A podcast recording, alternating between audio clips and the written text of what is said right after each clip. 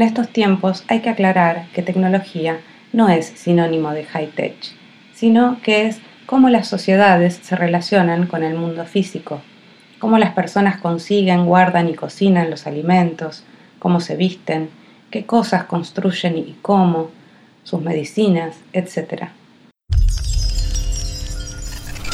Cultura UNAM presenta. No se trata de cuánto cambió nuestra vida por la pandemia. Se trata de cuánto podemos cambiarla a pesar de ella. Cubrebocas hechos en casa, teatro a la distancia, talleres online, prevención de enfermedades. ¿Qué puede esperar de nosotros el futuro contingente? Prototipos para navegar. Un podcast de la Cátedra Extraordinaria Max AU, Transdisciplina en Arte y Tecnología. Prototipos para navegar. Con Tania Aedo.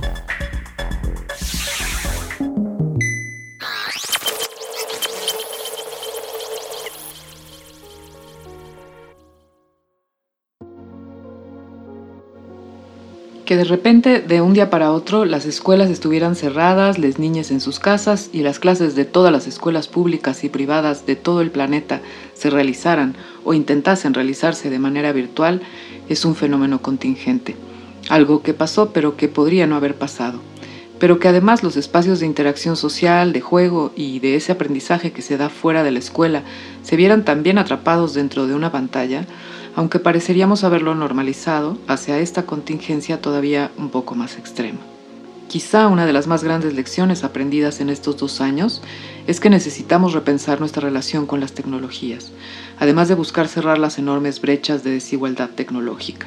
Otra lección es que las infancias son muy vulnerables ante ellas y que generalmente quienes llevamos a cabo las labores de cuidado no las conocemos lo suficiente. El arte las preguntas y críticas que en forma de obras y de proyectos el arte hace a la tecnología pueden ser un buen vehículo para pensarlas y para reimaginar otras formas de relacionarnos con ellas. Invitamos a Eurídice Cabañes y a Julieta Benedetto, quienes llevan a cabo proyectos relacionados con las infancias y la tecnología desde lugares muy diferentes, los videojuegos y la edición artesanal de libros. Eurídice es filósofa, se ha especializado en filosofía de la tecnología, trabaja en las intersecciones entre tecnología, filosofía y arte. Es codirectora de Arts Games, una organización internacional con más de una década de experiencia centrada en el videojuego como herramienta de transformación social y es curadora de la exposición Videojuegos Los dos lados de la pantalla que próximamente se va a presentar en el Centro Cultural de España y en el Centro Multimedia. Julieta Benedetto es de Argentina, es editora artesanal y es traductora de literatura brasileña. Es licenciada en Comunicación Social por la Universidad Nacional de Rosario y formada en teatro y literatura. Desde 2017 lleva adelante proyectos editoriales independientes. Risco Editoras y Ley Bailemos Ediciones son parte de algunos de sus proyectos, con catálogos de obras literarias ilustradas escritas por niñes y por autores inéditos destinados a primeros lectores y amantes de los libros artefactos. Tradujo del portugués, entre otras obras, Macunaíma, El héroe sin ningún carácter, de Mario de Andrade. Desde que el humano es humano, ha tenido siempre una relación con la tecnología. Pero el tipo de tecnologías que estamos utilizando y lo que supone la utilización de unas u otras tecnologías sí cambia mucho las cosas. Pensemos en qué ha sucedido con la pandemia con la educación pública. Lo que teníamos era eh, un Estado que para garantizar la educación pues estaba garantizando, por un lado, las escuelas, es decir, una infraestructura, un lugar físico donde la educación va a tener lugar. Eh, garantizando que tuviera conexión eléctrica, conexión a internet, profesores y profesoras.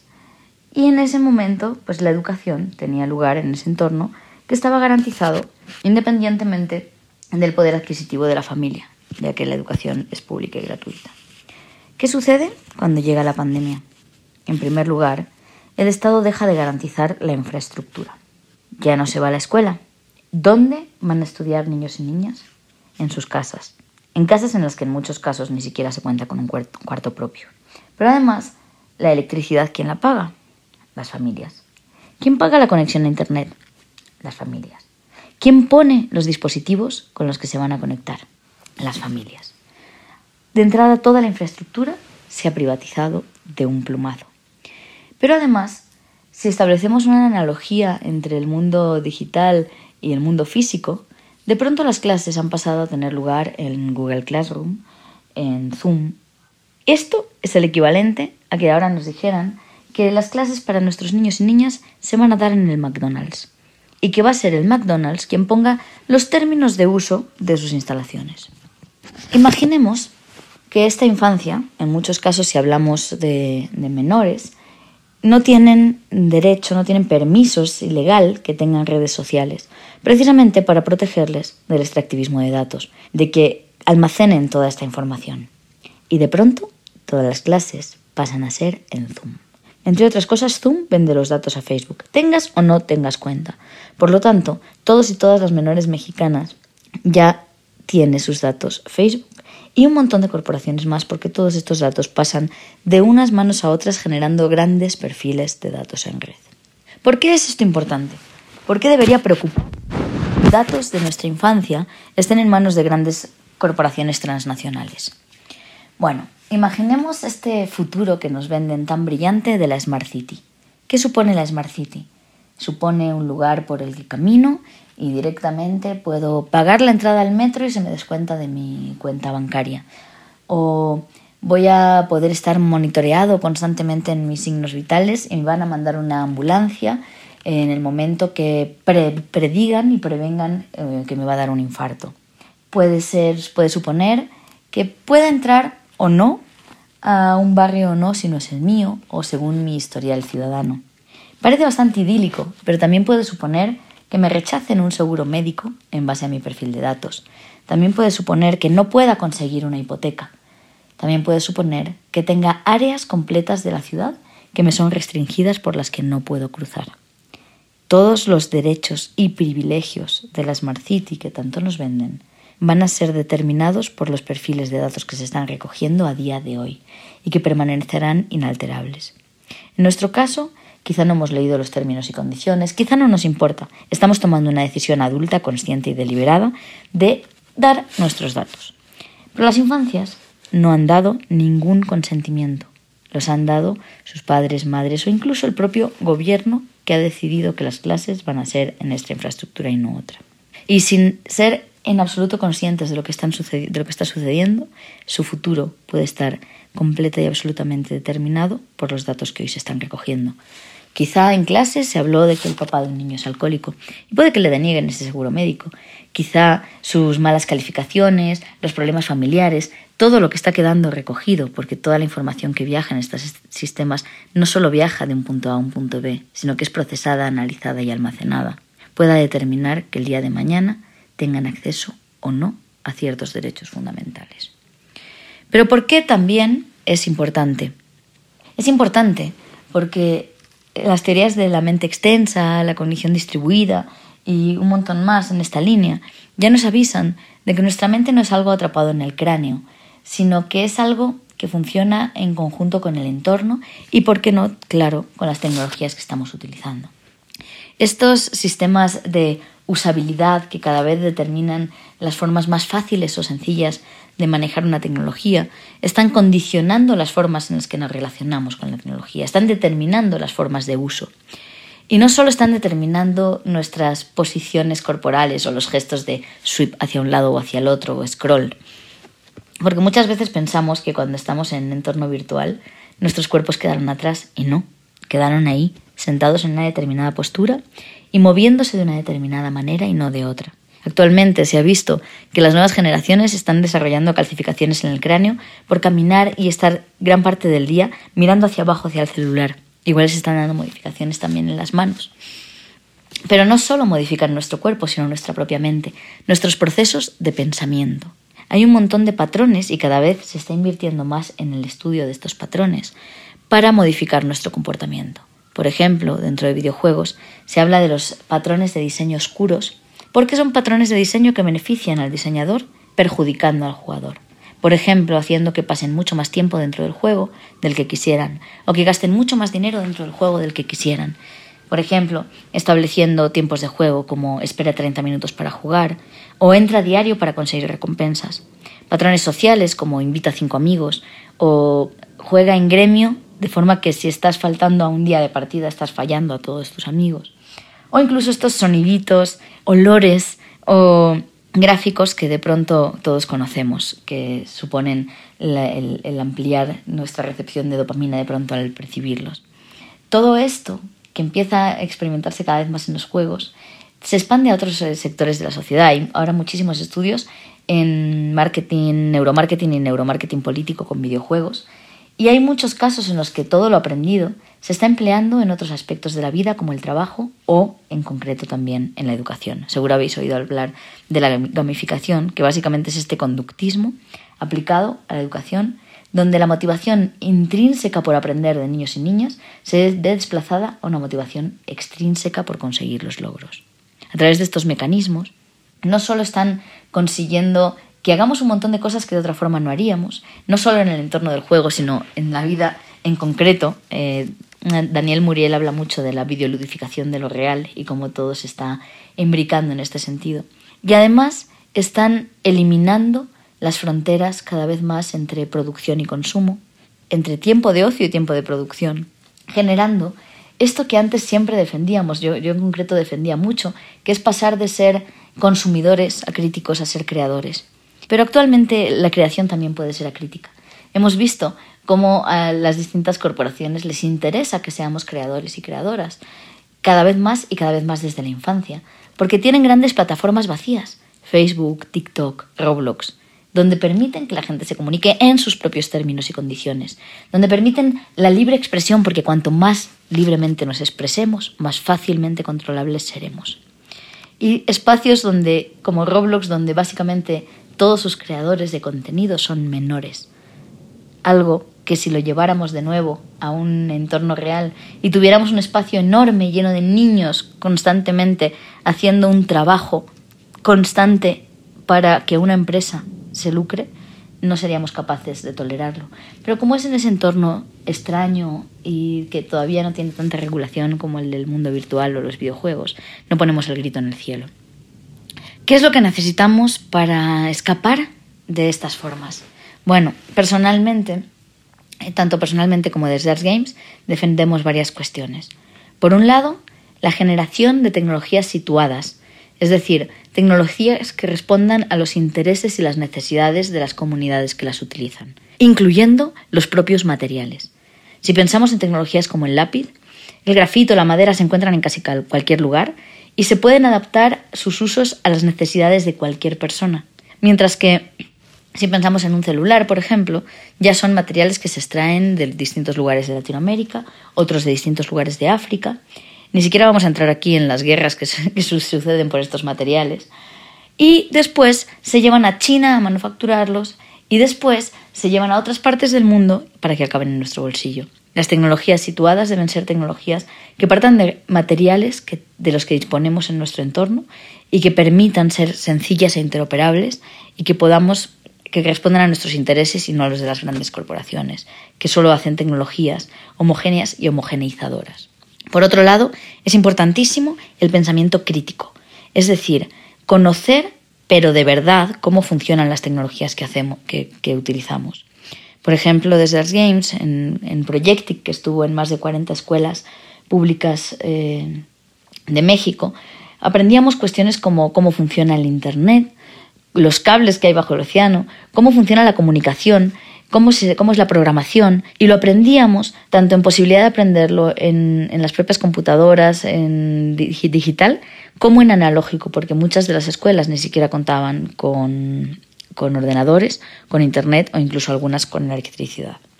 Entonces necesitamos saber cómo son esos procesos. Para poder imaginar nuevas tecnologías con nuevos funcionamientos, tenemos que saber cómo funcionan las que estamos utilizando hoy día. Y para saber si queremos usarlas o no, tenemos que saber cómo funcionan. Y para poder generar cualquier tipo de aplicación o uso dentro de esas tecnologías, necesitamos saber cómo funcionan. Pero también es necesario poder generar eh, estas nuevas formas también de, ficción donde imaginemos nuevos mundos posibles y nuevas tecnologías. Porque sin un ejercicio de imaginación seguiremos constantemente perpetuando lo mismo. Para, no, he hablado casi nada de nuestros proyectos, pero a quien le interesen pueden entrar en la web de artsgames.net y pueden ver, por ejemplo, pues este Projectic, Craftea, donde utilizamos Minecraft o su alternativa libre Mindtest para generar y tomar decisiones colectivas con niños y niñas sobre el espacio público. O, por ejemplo, una de las últimas que es Ser Digitaleres, desarrollado para FAD, donde podemos aprender cuestiones sobre qué son las cookies, qué es la nube y un montón de, cosas así para ser conscientes de las tecnologías que estamos utilizando. Y bueno, sobre todo, pues invitar a eso, a un ejercicio de imaginación para inventarnos nuevas tecnologías para todos y todas, a ser posible orgánicas. Prototipos para navegar.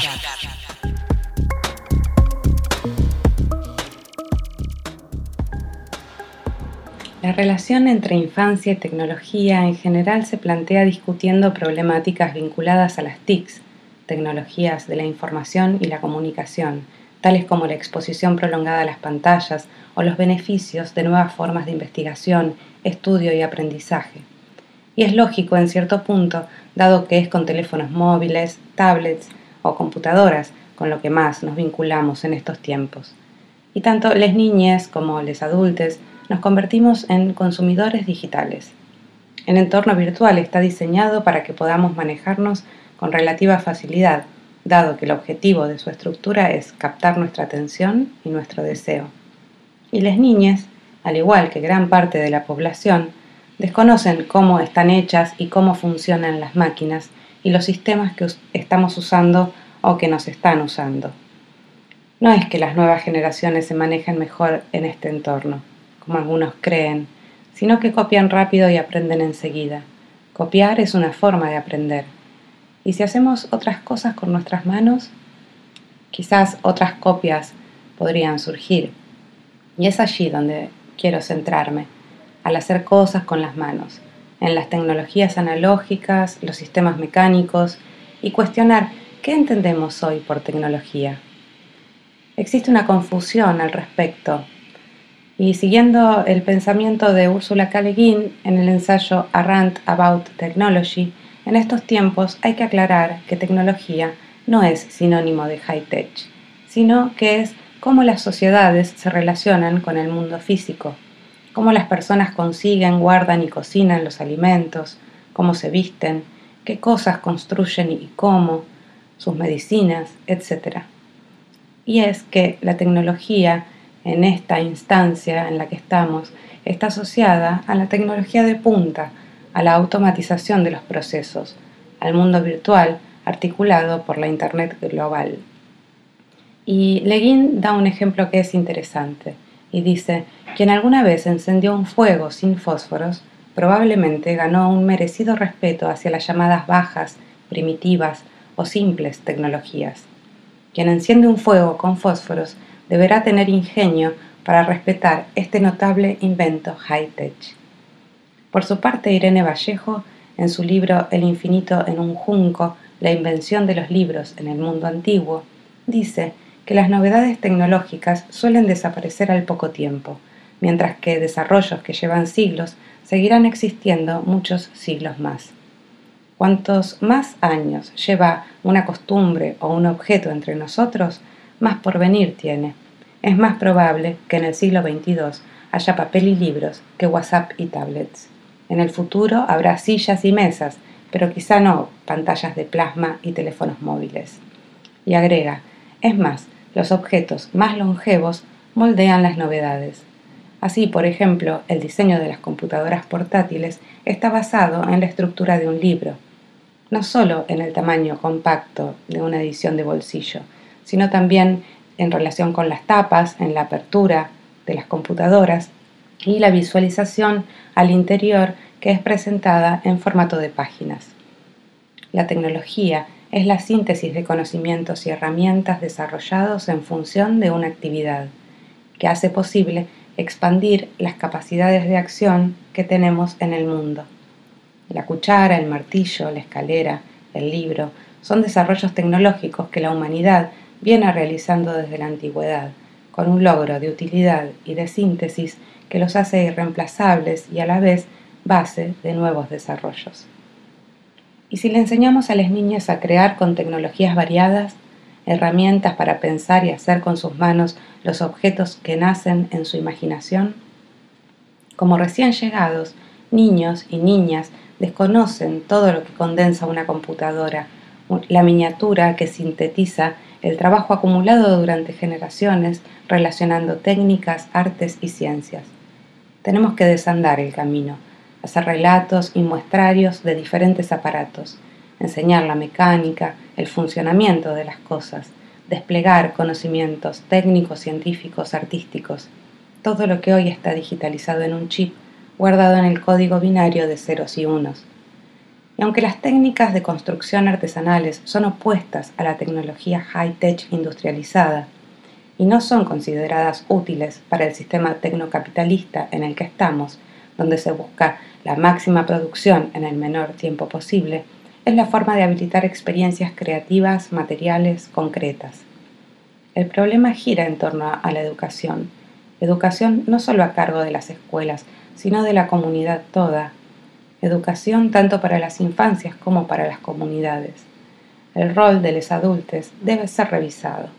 Tenemos a cargo la transmisión de conocimientos, propiciar el asombro y la curiosidad, para pensar en conjunto caminos alternativos de nuestra estancia en la Tierra.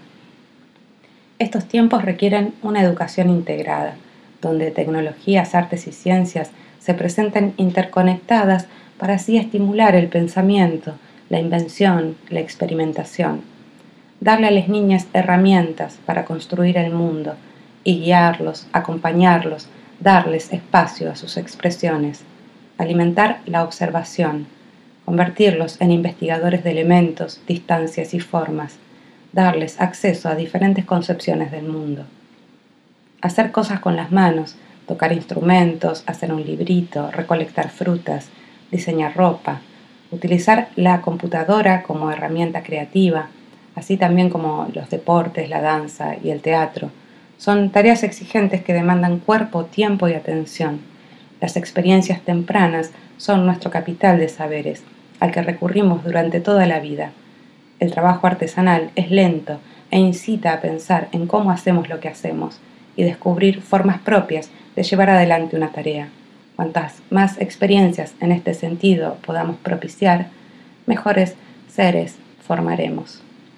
Y también para mí es siempre revelador compartir una noche mirando el cielo, descubrir la inmensidad del cosmos donde se aloja la tierra que nos contiene percibir que somos parte de ese universo y que en ese universo la Tierra es una piedrita igual a la que vemos al costado del camino. Y los árboles, las hormigas, las abejas, las mariposas y las ballenas, todos los seres, habitan igual que nosotros este planeta que nos habilita la existencia y que sin ellos, sin otros, nada seríamos. Transmitir y habilitar conocimientos es necesario porque los seres humanos no nacemos sabiendo tenemos que aprender todo. Esa tarea no termina nunca y no depende solo de la escuela o los padres.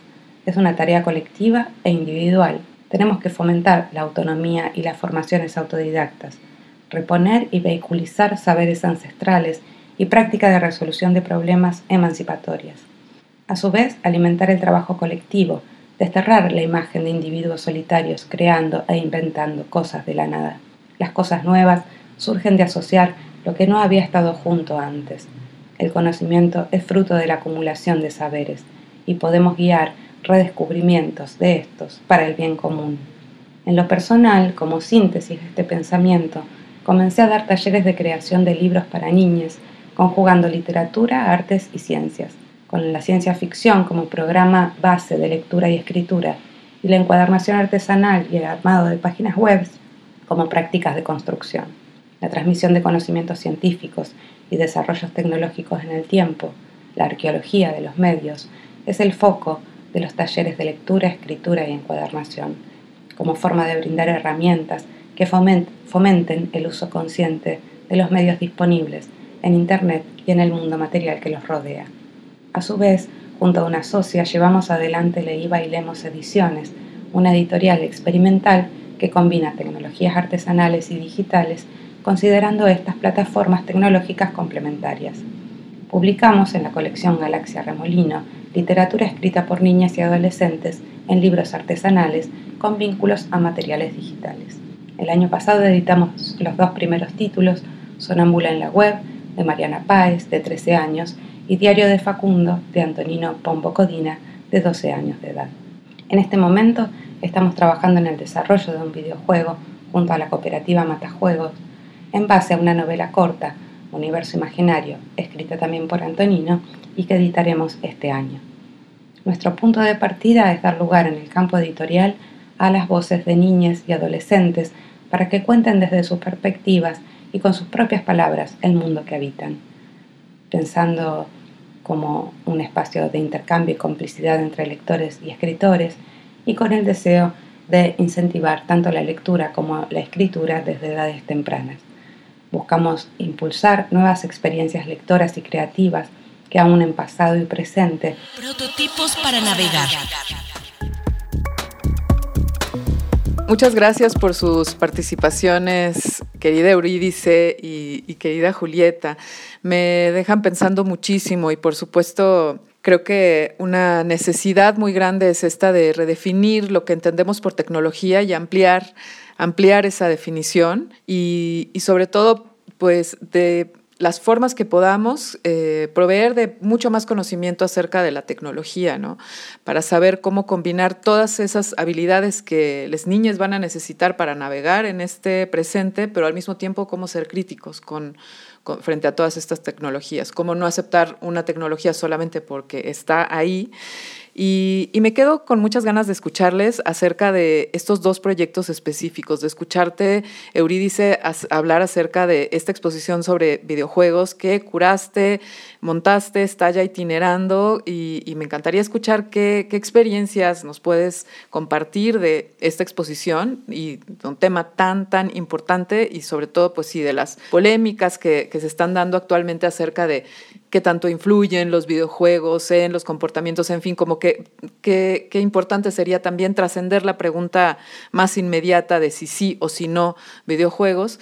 Y, lo mismo, Julieta, eh, el proyecto mm, que, llevaste a cabo con Ley Bailemos eh, de la publicación de estos dos libros, Sonámbula en la web y Diario de Facundo, libros eh, que, fueron hechos a partir de, tecnologías más manuales, de una forma de edición artesanal y combinando tecnologías TIC, ¿no? tecnologías de información y comunicación. Bueno, pues me gustaría muchísimo escucharlas eh, hablar sobre estos dos proyectos un poquito más desde su experiencia.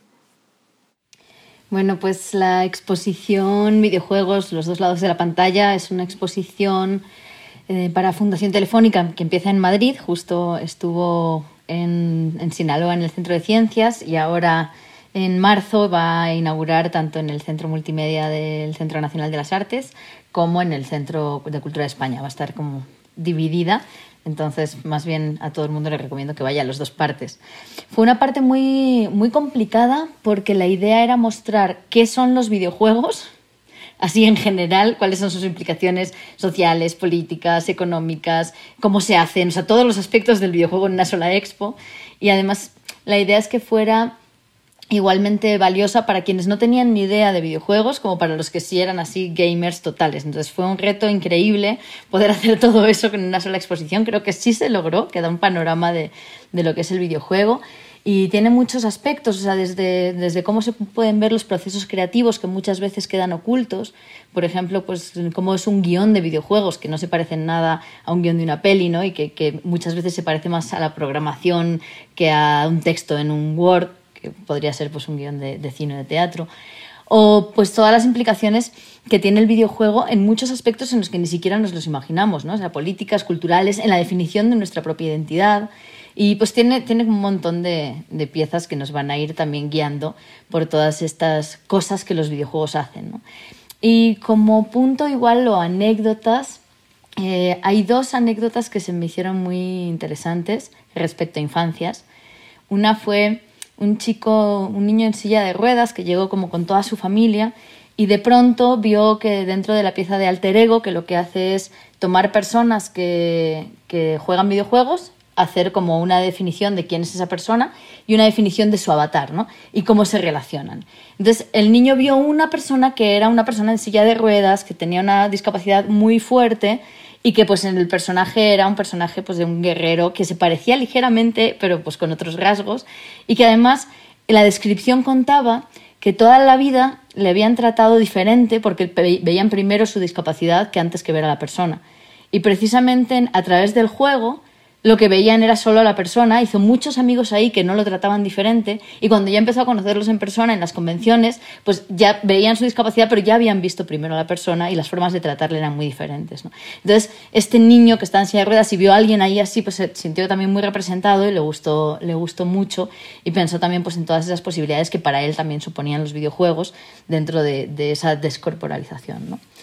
Y otra anécdota creo que igual tiene que ver más con el salto generacional, que es que había unas niñas jugando Perfect Woman. Perfect Woman es un videojuego irónico, cínico, satírico sobre cómo a las mujeres se nos, se nos pide ser casadas, tener hijos, pero además tener una carrera profesional, pero además tener una buena vida social y no quedarse siempre entre casa y el trabajo. Además tener un gran equilibrio mental y hacer mindfulness y bueno, como que tienes que tenerlo todo en la vida. Si te falta algo ya te están preguntando que por qué no hiciste una carrera o por qué no tuviste hijos. O por, o sea, entonces es un juego que, que, trata este tema pero de una forma muy cómica que además tienes que bailar con el cuerpo.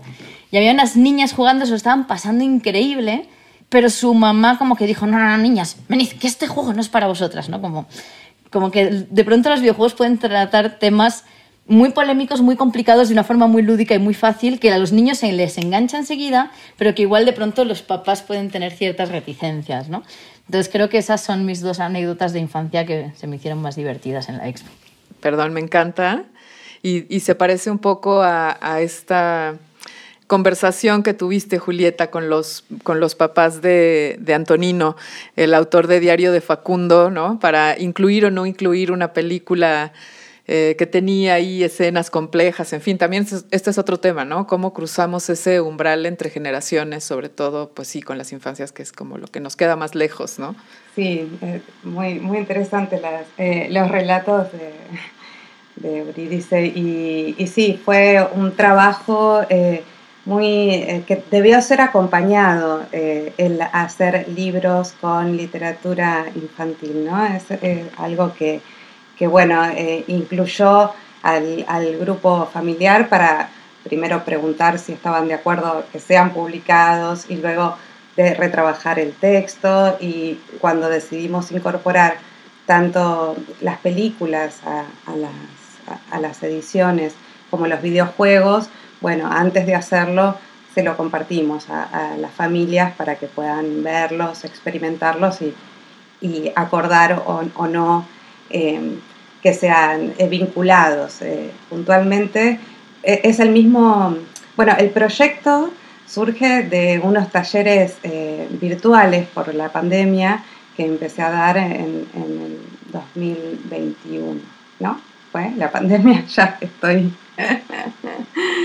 Em, y de ahí, digamos, de, ese grupo es que se, generó, se generaron materiales y decidimos eh, publicarlos. Em, y el trabajo, bueno, fue de, hacer una edición del material como con los eh, em, adultos, ¿no? Como si fueran, eh, son escritores, somos, los consideramos escritores y entonces con ellos trabajamos el texto y los links, eso, fueron como una curaduría que hicimos con mi socia, armamos un sitio web y entonces, bueno, ese, también fueron parte de, esa decisión. Em, la, experiencia es muy alentadora porque genera eh, interés y también tener em, el material escrito en formato de libro es permitir un archivo de esas producciones de infancia que muchas veces eh, se pierden porque quedan en papeles sueltos y como si se les sacara relevancia por la edad que, tienen los, eh, los escritores mismos. Y a mí, en, lo personal, cuando yo tenía ocho años, hice el primer libro para una tarea de la escuela y es algo que a mí me marcó mucho, es como un... Eh, y e, esa, esa, marca me parece muy linda poder eh, brindársela a otros eh, seres en las infancias para que vean que con sus manos pueden hacer cosas que uno piensa que solo puede comprar, ¿no? O que están muy lejos, o que, y, no, y es algo que ellos mismos pueden crear y, dimensionar y darle el valor que, que, tiene, ¿no? que es uno de los mejores archivos que desarrolló la humanidad hasta el momento. Podemos consultar libros del siglo XII hoy, eh, y bueno, y no así quizás ver un DVD, o, eh, entonces, eh, bueno, es poder sí, acercar ese, universo a, las infancias y, que sientan, que se sientan capaces de, de hacer cosas. Sí, buenísimo. Y creo que eh, también este balance de, eh, entre hacer y consumir o esta, este contraste en donde aparentemente las tecnologías eh, sí sirven para muchas cosas, pero vemos que las aplicaciones lo que en realidad apelan de, las niñas es muchas veces consumir y no hacer. Y entonces, bueno, pues eso eso me encanta de, los proyectos de, ambas y quiero agradecerles mucho esta, esta conversación y estas participaciones y, sobre todo su trabajo para, eh, pues sí, deshomogeneizar este, esta fuerza tan, tan impresionante, ¿no? este torbellino tecnológico que parece que nos quiere un poco a todos iguales, a todos consumiendo lo mismo, este, divididos por generaciones, por edades, como mercados y que y como un poco los resultados de, estas tecnologías eh, que, han sido, mm, más allá de ser investigadas, producto de un, de un modelo de negocio, ¿no? Y, y cómo este, esta fuerza, esta resistencia es importantísima, ¿no? De, de, de estas generaciones que, que todavía eh, tenemos a, a, cargo y tenemos la responsabilidad del cuidado de las generaciones que siguen, pues aportando en términos de conocimiento, de preguntas y de, y de eh, posturas críticas, ¿no? Frente a la tecnología. Eh, quería agregar, digamos, que es un desafío también para, para nosotros en este momento salir de las pantallas para poder enseñar otras cosas. Entonces, por ahí el poder conjugar eh, el ida y vuelta de esas dos instancias es eh, quizás la forma de, de, habilitar estos otros espacios, ¿no? Porque estamos todos muy atrapados con, con las pantallas hoy en día. Entonces, ese es eh, el trabajo, ¿no? Genial. Eurídice, ¿quisieras eh, cerrar con unas palabras? Bueno, creo que igual el punto en común que me ha encantado también descubrir con Julieta, de pronto parece que, son temas distintos pero confluyen mucho, es este hacer una llamada a otro tipo de tecnologías que pueden parecer más sencillas, pero justo son mucho más eh, abarcables, son mucho más adaptables y al final pues podemos eh, trabajar con muchas tecnologías sin pantallas y podemos trabajar con tecnologías orgánicas, biológicas, con tecnologías que nos permitan también o sea, empezar a inventar e imaginar nuevas tecnologías, ¿no? Y creo que también con los niños ya no es solo el qué, qué contenidos pueden crear con las tecnologías que ya existen, sino qué tecnologías van a crear, porque también el medio es el mensaje y las tecnologías que configuren y que creen van a determinar también lo que podamos expresar a través de ellas. ¿no? Completamente. Pues muchas gracias y muchas felicidades a, ambas por, su, por la publicación y por, el, y por eh, la exposición. Gracias, Tania. Eh, y gracias, Eurídice, me, me, quedé pensando mucho sobre tus eh, postulados y, las eh, diferentes formas que, toma la tecnología y, que tenemos que estar atentos a estos nuevos lugares, ¿no? Como Roblox y, bueno, como me, me, pareció muy, muy interesante. Gracias, Tania, y a la cátedra y a Finela. Gracias. Alarmas ahí prendidas, todas con los sensores bien afinados. Muy bien, muchas gracias. Prototipos para navegar.